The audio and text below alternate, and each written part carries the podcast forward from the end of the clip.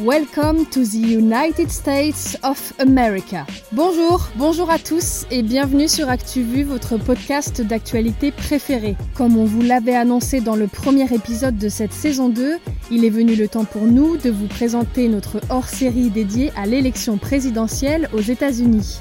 Ça y est, c'est le grand jour. Les 332 millions d'Américains vont découvrir qui sera leur président jusqu'en 2024.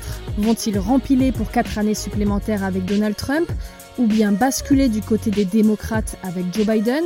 En attendant les résultats définitifs, nous avons décortiqué pour vous le fonctionnement des élections, mais également portraitisé les deux candidats ainsi que leur vice-président on reviendra sur le bilan de Trump et on se posera la question de savoir s'il est toujours le candidat idéal pour les républicains et si Joe Biden l'est également du côté des démocrates.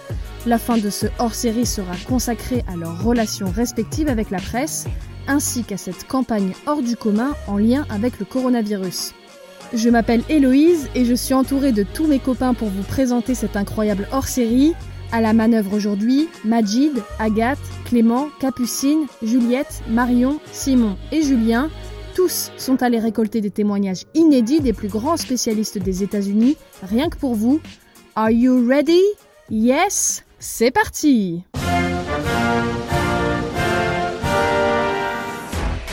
Keep America great. Will you shut up, man? You have to build back better. Now, Sleepy Joe is. How can there be pleasure in saying you're fired? Commençons par le commencement avec toi Majid. Dis-moi, comment ça fonctionne les élections américaines? Les États-Uniens devront trancher entre les deux candidats. Pour ce faire, ils procèdent à ce qu'on appelle un suffrage universel indirect. Quand nous autres Français votons directement pour les candidats à l'élection, les Américains eux votent pour des délégués. Chaque citoyen sera donc amené à voter dans son État pour élire de grands électeurs. Ces grands électeurs forment alors le collège électoral qui élira le futur président. Il suffit de connaître la tendance de chaque État et ses pliés d'avance donc. Ce n'est pas aussi simple et tranché. Certains États sont étiquetés comme historiquement démocrates comme la Californie ou républicains à l'image du Texas. D'autres États basculent de tendance, c'est ce qu'on appelle les swing states. Accrochez-vous bien car ils sont au nombre de 10. Il y a la Floride, la Caroline du Nord, la Virginie, la Pennsylvanie, le Michigan, l'Ohio, l'Iowa, le Wisconsin le Colorado. et le Nevada. Une fois élus, les grands électeurs sont appelés à voter. Dans 99% des cas, ils votent en fonction des préférences des citoyens qu'ils représentent, mais ce n'est pas obligatoire. Ce fonctionnement a même donné lieu à des surprises, on se rappelle tous de 2016. Voici donc le nouveau président des États-Unis, Donald Trump, entouré de sa famille manifestement émue. Une victoire improbable et pourtant bien réelle. Il vient de recevoir l'appel de sa concurrente. Hillary Clinton a reconnu sa défaite. Pour qu'une victoire soit proclamée, un candidat doit remporter 270 voix de grands électeurs sur 538. S'ils ne parviennent pas à être départagés, c'est la Chambre des représentants qui s'en charge. Une fois élu, une période de transition commence. Le nouveau président dispose de temps pour nommer son cabinet et préparer son gouvernement. Le jour J, il prononce son discours d'investiture et prête serment sur la Bible pour commencer son mandat de 4 années. Et sinon, il y a des changements particuliers pour cette élection? Cette année, avec la pandémie, le vote se passera essentiellement à distance. Mardi, seulement 15% des votes seront dépouillés. Aussi, 15% des électeurs sont de nouveaux votants. On constate également des retours d'électeurs qui n'avaient pas voté depuis 20 ou 30 ans, une tendance qui pallie certains phénomènes comme la suppression de vote. Selon les spécialistes, cette possibilité de vote à distance peut faire perdre Trump. En effet, derrière le vote à distance se cacherait un grand nombre d'électeurs démocrates. Seuls 20% des soutiens de Trump ont exprimé leur intention de voter par correspondance, contre plus de la moitié des votants démocrates. Mais attention, rien n'est joué. L'United States Postal Service, responsable de l'acheminement des bulletins de vote, traverse actuellement une crise financière. Louis de Joy, grand ami de Trump, est à la tête de l'entreprise et réforme à tout va pour mieux réduire les coûts. Il supprime des machines de tri et des boîtes aux lettres. Les démocrates plaident pour un plan de soutien de 25 milliards de dollars, mais Trump refuse de financer les services postaux qu'il qualifie de frauduleux. Avec toutes ces difficultés, l'entreprise a déjà prévenu qu'elle ne pouvait garantir la livraison de tous les bulletins à temps, même si les électeurs les déposent en temps et en heure. Bon, et maintenant, si on se penchait un peu plus sur les deux candidats de cette année. Vous entendez leurs noms partout, mais les connaissez-vous vraiment? Qui sont les deux candidats au poste de 46e président des États-Unis d'Amérique?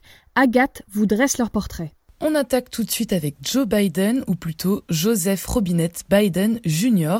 Il fêtera ses 78 printemps deux semaines après les élections. Ah oui, il est plutôt jeune, mais qu'en est-il de son CV Contrairement à son rival, Biden a une grande expérience en politique. Déjà, on considère qu'il appartient à l'aile droite du Parti démocrate. Il a été sénateur du Delaware de 72 à 2008 jusqu'à être désigné vice-président par un certain Barack Obama. The best vice president America's ever had, Mr. Joe Biden.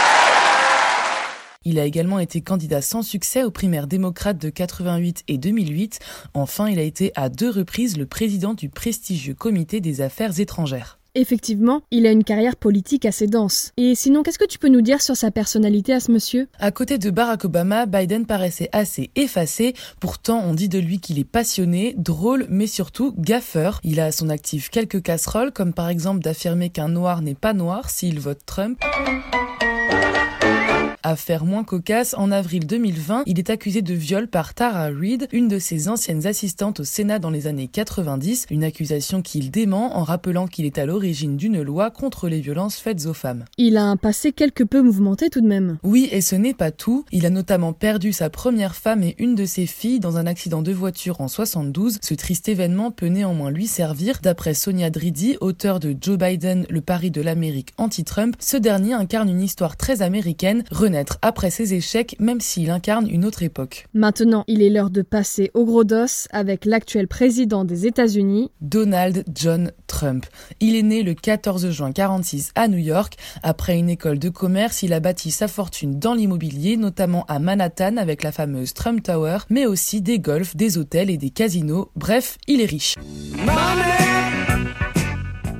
Riche et président. Contrairement à son opposant, il a une courte carrière en politique puisqu'il la démarre vraiment en tant que président des États-Unis en 2016. Tout simplement. Ça ne vous aura certainement pas échappé, il a aussi été l'animateur star de The Apprentice de 2004 à 2015. C'est un jeu dans lequel des candidats s'affrontent pour remporter un poste de cadre supérieur dans l'Empire Trump, une émission qui l'aidera à forger son image d'entrepreneur à succès et dont on retiendra cette fameuse phrase You're fired. You're fired. Il a également été copropriétaire des concours Miss Univers et Miss USA jusqu'en 2015. Décidément, rien à voir avec la politique. Et qu'en est-il de sa personnalité? Donald Trump se fait remarquer par son tempérament bagarreur dès 13 ans. Aujourd'hui, il est connu pour son côté provocateur, comme avec les surnoms qu'il donne à ses adversaires. Biden héritera de Sleepy Joe, Joe Hayden pendant le confinement, ou encore Slow Joe. On passera l'égocentrisme et l'impulsivité du milliardaire. Il faut quand même lui trouver quelques qualités. Selon John Greasy, correspondant à la Maison Blanche du groupe Newsmax, un média républicain, la meilleure qualité de Trump est qu'il a des objectifs précis et qu'il est déterminé à les atteindre. Ça, c'est sûr, on ne peut pas lui enlever. Ok, donc on a vraiment deux personnages totalement opposés qui se font face cette année pour les présidentielles. J'espère que vous en aurez appris plus sur ces deux hommes, deux personnages qui n'ont pas fini d'attirer l'attention du monde entier. Effectivement, au-delà de l'enjeu international que peut avoir cette élection présidentielle, les deux candidats sont des personnages à part entière et très médiatisés. Mais il ne faut pas oublier leur vice-président pour autant. Qu'en est-il des seconds de cordée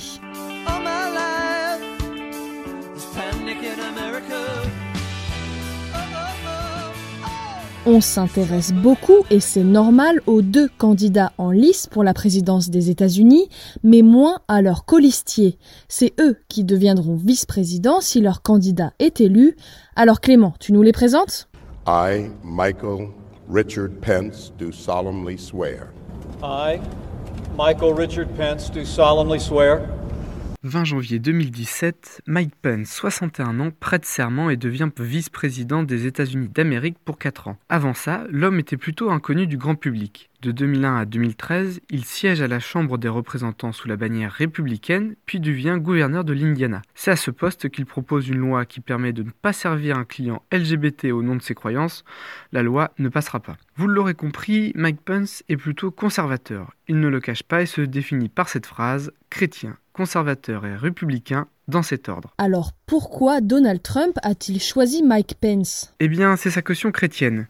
Il est évangélique et conservateur. Quand le président se laisse aller à des sorties vulgaires et à désinguer à tout va sur Twitter, Mike Pence rassure par sa droiture morale et son calme. Sa personnalité peut attirer les électeurs qui font des valeurs chrétiennes une priorité dans leur choix. Et en face, on retrouve Kamala Harris. My fellow Americans, now let me introduce to you, for the first time, your next Vice President of the United States, Kamala Harris. 56 ans, colistière de Joe Biden, mère d'origine indienne, père émigré venu de Jamaïque, changement de programme avec Kamala Harris qui représente les États-Unis dans sa version pays ouvert et multiculturel. Son rôle est clair dans le duo qu'elle forme avec Biden, à lui les électeurs blancs et à elle les États où la mobilisation des jeunes et des minorités noires et latinos peut faire la différence. 2017, la voilà élue sénatrice de l'État le plus peuplé des États-Unis et bastion démocrate. Elle se fait alors remarquer quand elle interroge sans concession des proches de Donald Trump lors des auditions concernant une possible interférence de la Russie lors de l'élection présidentielle.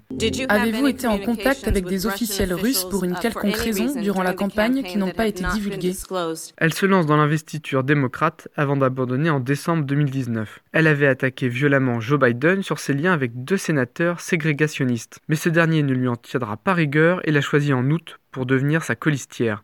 Si Biden est élu le 3 novembre, Kamala Harris sera la première femme et première afro-américaine élue à ce poste. La réaction de Donald Trump ne se fait pas attendre, il se moque d'elle et remet en cause ses origines indiennes et il multiplie les attaques. Je pense qu'elle va être un désastre pour son parti.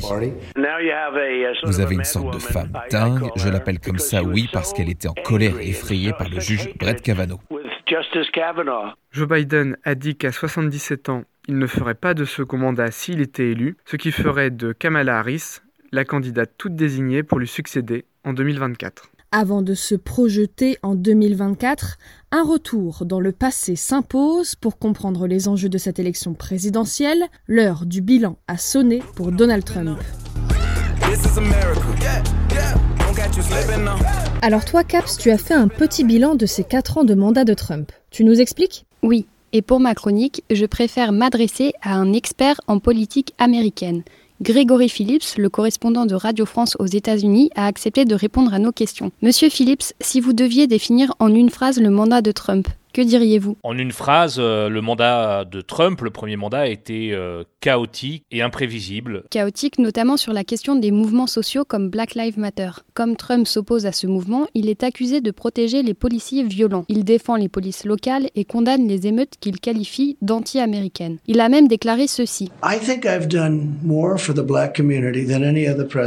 Alors comment Trump gère-t-il les mouvements sociaux dans son pays? On a vu ces images de euh, de violence à Kenosha dans le Wisconsin, à Minneapolis. Et pour Trump, c'était un peu du carburant pour parler à son électorat et dire regardez, ça c'est l'Amérique que vous promet Biden. Donc j'ai l'impression qu'il a réussi à, retourner un petit peu euh, ces événements à sa faveur, sauf que là où il y a une, une analyse qui est fausse et erronée, c'est pas l'Amérique de Biden. Quand on voit des gens en noir mettre le feu à, des voitures dans, dans, les rues des, des grandes villes américaines, c'est bien l'Amérique de Trump. Ce qu'on retient de Trump, c'est surtout ses casseroles. Alors, monsieur Philippe, pourquoi rien ne semble atteindre le président des États-Unis? En fait, il y a vraiment quelque chose qui est qui vraiment est, marquant chez Trump, c'est qu'on a l'impression que jusqu'ici, en tout cas, tout glisse sur lui. Les accusations d'agression sexuelle de la part de plusieurs femmes, euh, le procès en impeachment, ou l'enquête russe, euh, le fait qu'il paye quasiment pas d'impôts, tout ça, normalement, devrait quasiment l'empêcher d'être réélu. Trump, c'est aussi l'America First. Yes, pour preuve, il s'est retiré de nombreuses organisations et accords internationaux. Cette année, les États-Unis décident de quitter l'OMS. En 2018, ils annoncent vouloir quitter l'UNESCO. Ils quittent le Conseil des droits de l'homme, le traité iranien, la Convention de Vienne et j'en passe. Aujourd'hui, ils menacent de quitter l'OTAN et l'OMC. Trump a déclaré une guerre commerciale avec la Chine, a insulté le dirigeant nord-coréen Kim Jong-un via tweet interposé pour ensuite vivre une vraie bromance avec lui et même le rencontrer, ce qu'aucun président américain n'avait fait avant. Alors que peut-on dire sur la politique internationale menée par Trump ces quatre dernières années? Trump aimerait bien euh, que la politique internationale soit plus euh, mise en avant. Euh, il l'a dit d'ailleurs à l'occasion des, débats face à Joe Biden. Il, aurait voulu qu'on parle de la situation au Proche-Orient où effectivement la Maison-Blanche s'est impliquée ces derniers mois pour tenter de, pousser Israël et les pays arabes à, renouer des relations diplomatiques. Et, et, ça, Trump voudrait que ce soit mis à son crédit, tout comme les relations qu'il entretient désormais avec le leader nord-coréen Kim Jong-un.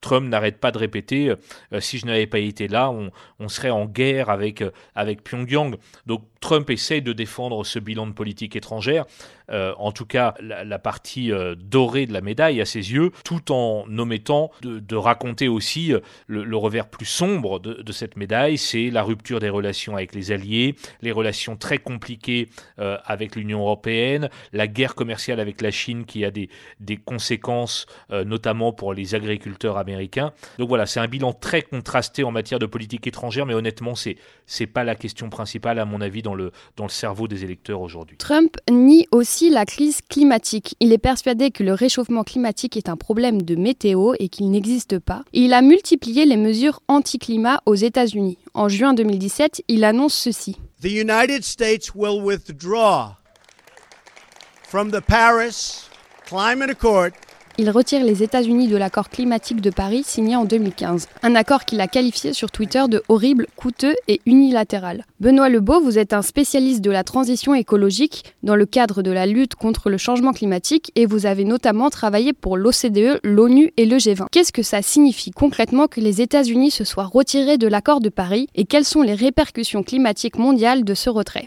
La première chose, c'est que les États-Unis représentent 15% des émissions mondiales de gaz à effet de serre. Donc on se prive ainsi euh, d'un pays qui émet beaucoup de gaz à effet de serre. La deuxième conséquence est d'ordre politique. C'est le mauvais exemple donné à des pays qui n'ont pas envie de s'engager. La troisième conséquence, c'est que ça perturbe énormément les discussions internationales et le retrait des États-Unis pèse énormément dans les discussions internationales. Le retrait des États-Unis a permis également causer d'énormes problèmes sur tout un tas de, de collaborations internationales qui vont au-delà du changement climatique. Officiellement, les États-Unis se retireront de l'accord le 4 novembre 2020, un jour après l'élection présidentielle. Biden a affirmé que s'il était élu, il rejoindrait à nouveau le pacte climatique. Il faut noter que depuis 2018, les émissions de CO2 aux États-Unis ont augmenté de 3,4%. Voilà, j'espère que ce petit flashback non exhaustif du mandat du POTUS aura été clair et utile. Merci à nos deux intervenants. Je laisse le petit mot de la fin à ce cher Trump et je vous embrasse.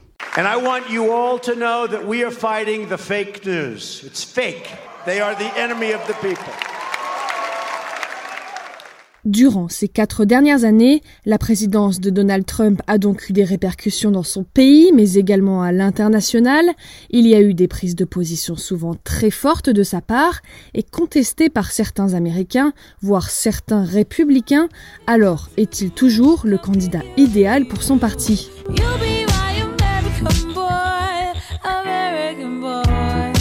Donald Trump est un des présidents américains les plus clivants. Soit on l'aime, on le déteste. Aux États-Unis, il a une fanbase très importante, mais aussi des adversaires, jusque dans son parti. Juliette, tu nous expliques qui sont les soutiens de Trump et qui il s'est mis à dos? En 2016, le profil type de l'Américain qui a voté pour Trump, c'est homme blanc, religieux, âgé de plus de 45 ans, vivant dans une petite ou moyenne ville, sans diplôme et gagnant plus de 50 000 dollars par an. Et quatre ans plus tard, tout ça n'a pas beaucoup changé, comme nous l'explique pour ActuVu Grégory Phillips. Il a ça pour lui, c'est qu'il a un socle électoral quasiment euh, infaillible et extrêmement solide qui, aujourd'hui encore soutient le président. Euh, vous vous souvenez de cette phrase? Il disait euh, même si je, je tirais sur quelqu'un au fusil dans la 5e avenue, ces gens-là continueraient à me soutenir. Et ben c'est un peu vrai. Pour essayer de comprendre, nous avons interrogé un couple américain, Andrew et Alison Mayo. Ils vivent en Floride et ont voté pour Trump en 2016. Et cette année, ils comptent bien réitérer. Pour eux, Trump est le président dont le pays a besoin. Je pense que c'est le meilleur. Il a le programme le plus solide concernant la loi et l'ordre, ce qui est la priorité dans notre pays aujourd'hui. Je pense qu'il a notre meilleure chance pour sortir de la récession due au coronavirus. En tant que maman de six enfants, leur premier salaire après leurs études est très important pour la suite de leur carrière. Donc je compte sur lui pour relancer l'économie. Des partisans aux allures de fans, mais qu'en est-il des politiciens au sein même du Parti républicain? C'est là que ça se complique pour Donald Trump. Tout le monde n'adhère pas à sa politique et surtout à son comportement dans son propre parti. Il y a quand même, et ça c'est à un niveau plus politique, quelques élus républicains qui commencent à se dire que bah, ils risquent de perdre leur siège au Sénat en s'affichant trop euh, proche de Trump. Et évidemment, si euh, d'aventure Donald Trump perdait la Maison Blanche et que les républicains perdaient la majorité au Sénat, là, ce sera sans doute règlement de compte à, hockey choral et, on verra sans doute les, élus républicains se détacher totalement du bilan de, de Trump, surtout s'il perd l'élection. En décembre 2019, des républicains anti-Trump se sont même regroupés pour former le Lincoln Project. Leur objectif, récolter des fonds pour soutenir la campagne de Joe Biden. Des républicains qui ne votent pas pour leur candidat, on appelle ça des crossover endorsements. Il y en a peu dans le cadre d'une élection présidentielle. Cette fois, la liste de républicains qui ne vont pas voter Trump commence à être longue. On peut y retrouver Anthony Scaramucci, l'ancien directeur de la communication du président, Colin Powell, ancien secrétaire d'État, George W. Bush, Mitt Romney ou encore John Bolton par exemple. Cette défection de la part de certains républicains pourrait bien faire le jeu des démocrates.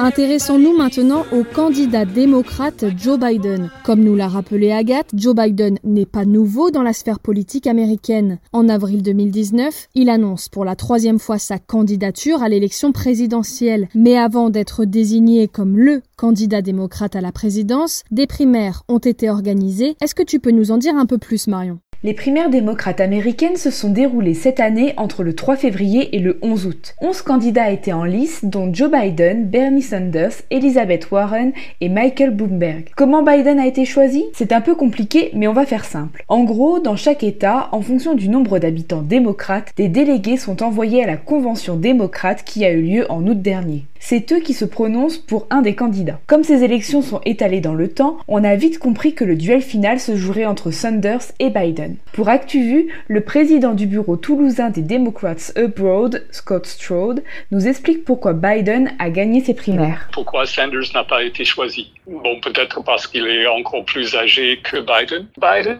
il a une carrière de quelqu'un de, de modéré, pas à droite, pas à gauche. Il a été choisi, je crois, parce que c'est quelqu'un qui pouvait rassembler le plus de personnes. Est-ce que les démocrates votent pour Biden par conviction ou votent contre Trump? Les démocrates que je connais, ils, soutiennent vraiment Biden. Peut-être il y a aux États-Unis, des démocrates qui ne sont pas très enthousiastes, mais ils vont bien entendu voter contre Trump. Sanders a soutenu Biden. Il a eu de longues conversations avec lui pour justement euh, peut-être pousser le programme politique un peu plus à gauche. Justement, Marion, est-ce que tu peux nous parler du programme de Joe Biden? Alors, comme me l'a dit Scott au téléphone, cette campagne était vraiment particulière. On n'a parlé que très peu des programmes des deux candidats. Souvenez-vous du premier débat télévisé, les échanges étaient tellement houleux entre Trump et Biden qu'on n'y comprenait pas grand-chose. You could never have done the job that we did. You don't have it in your blood. You could have never done that job.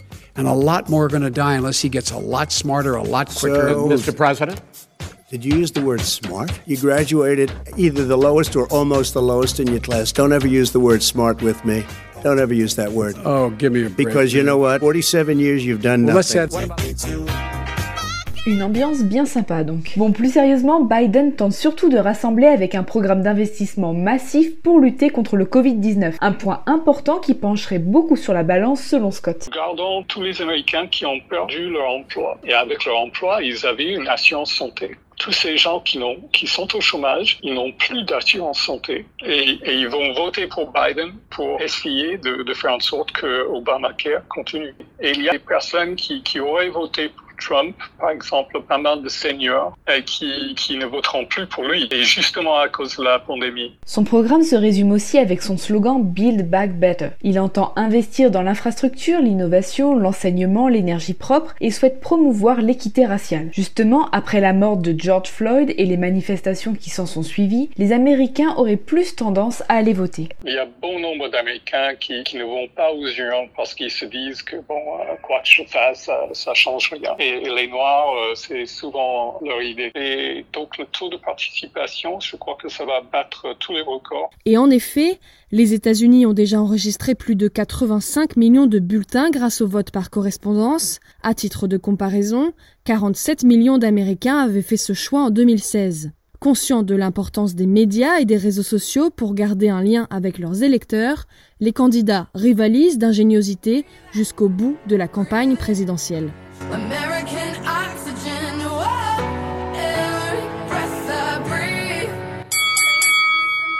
Le dernier round de la confrontation Biden-Trump est lancé.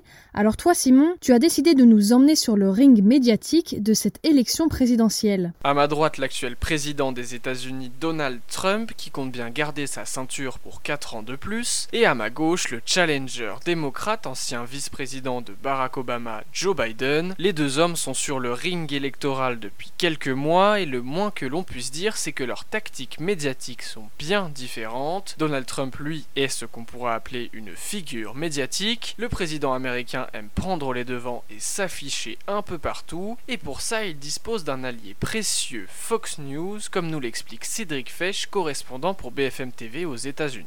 Fox News, c'est l'organe de, communication du gouvernement, en fait. Bien qu'ils ont clairement pris position pour ce que fait le gouvernement de la Maison Blanche et donc Donald Trump. Donc eux, ils parlent conservateurs, donc c'est le relais de Donald Trump chez les conservateurs. Si son lien avec Fox News est une évidence, sa botte désormais plus vraiment secrète reste ses célèbres messages sur Twitter.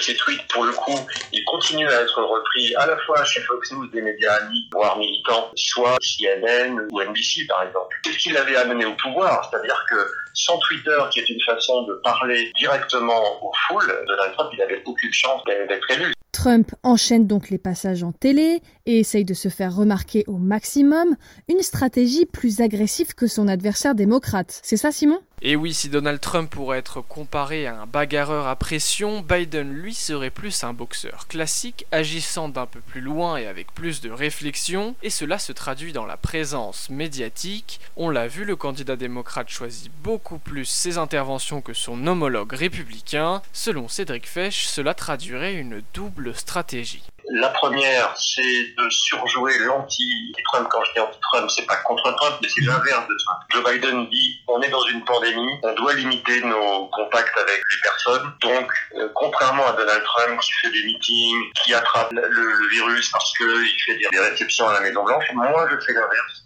Biden veut donc au maximum se démarquer de Trump, mais sa stratégie masquerait aussi certains points faibles pour un homme dans le circuit depuis le début des années 70 à la fois c'est quelqu'un de fatigué qui n'est pas aussi bon que Donald Trump dans l'expression, il est gay, il est parfois assez ennuyeux et il gaffe aussi beaucoup. Il dit beaucoup de choses parfois qu'il n'aurait pas dû dire. Donc ça l'arrange d'avoir à se, à se cacher. Biden se cacherait aussi puisqu'il a surtout le soutien de beaucoup de médias américains et justement, un des reproches qui a été fait à ces médias, c'est leur complaisance à l'égard du démocrate. Mais alors pourquoi sont-ils plus indulgents avec lui? Les médias ne sont pas aussi bien avec Joe Biden qu'ils le sont avec Donald Trump, mais il y a une bonne raison pour ça, c'est qu'ils considèrent que le moindre petit reproche qu'on pourrait faire à Joe Biden n'a rien à voir avec tout ce qu'on peut reprocher à Donald Trump. Donc les médias ne veulent pas être accusés de mettre les critiques qu'on peut faire euh, à Joe Biden à la hauteur des critiques de Donald Trump. Que cela soit les fake news, les conflits d'intérêts, le Russiagate ou l'affaire Trump-Zelensky, le président américain traîne beaucoup plus de casseroles que son adversaire, et pourtant malgré l'importance de leur image pour des candidats à la présidence, l'opposition médiatique ressemble plus à un match d'exhibition.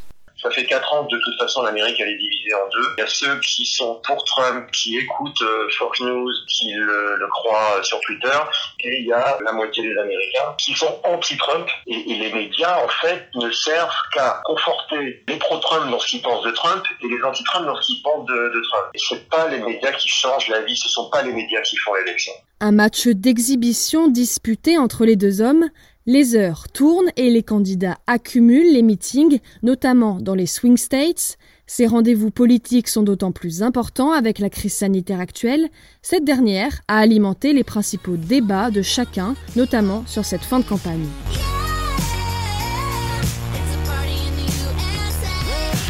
C'est toi, Julien, qui va conclure ce hors-série avec ta chronique et tu as choisi de revenir sur cette fin de campagne hors norme. Inédite, hors norme, historique. Les qualificatifs ne manquent pas pour désigner cette campagne. Car oui, quel que soit le résultat le 3 novembre, cette 59e élection restera dans les mémoires. À commencer par l'épidémie, bien sûr, car le virus est venu chambouler les plans de campagne des deux candidats. Car d'habitude, le président sortant défend son bilan et son rival l'attaque sur les promesses non tenues. Le coronavirus a complètement euh, trusté les derniers mois de l'élection euh, au niveau du débat euh, politique. Charlotte Matou, correspondante à Washington pour TF1 et LCI. La fin du mandat de Donald Trump a été beaucoup vue à travers le, son bilan vis-à-vis de l'épidémie.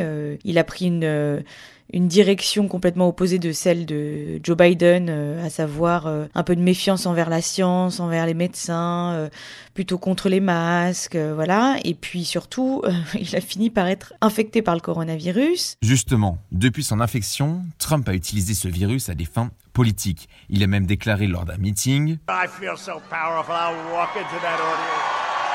I'll walk in there, I'll kiss everyone in that audience. Je me sens si puissant, de la mise en scène à la Trump, mais est-ce que sa maladie et sa guérison ont eu un impact sur les électeurs? Il a euh, géré cette crise euh, et son infection par le coronavirus au niveau de la com relativement bien euh, pour ses partisans puisque il en est sorti un petit peu comme un surhomme qui a battu euh, le coronavirus. Il en sort quand même avec des vidéos euh, presque dignes de, de films d'Hollywood avec lui qui retourne à la Maison Blanche vainqueur de cette pandémie, de ce virus mortel.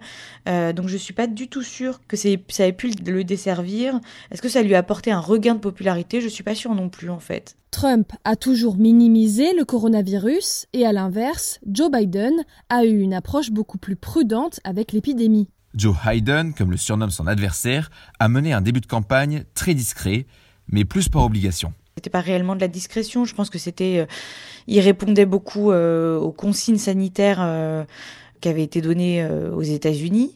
Donc il ne sortait pas, il n'allait pas trop au contact des gens. Euh, les seules fois où on l'a vu effectivement sortir, il avait un masque.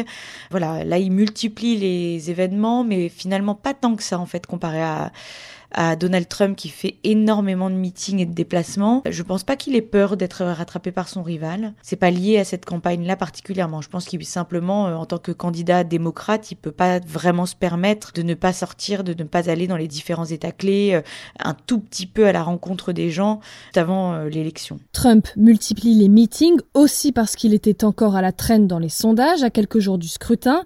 Alors ça y est, Biden a gagné? Oula, pas si vite, Hello. Souviens-toi en 2016.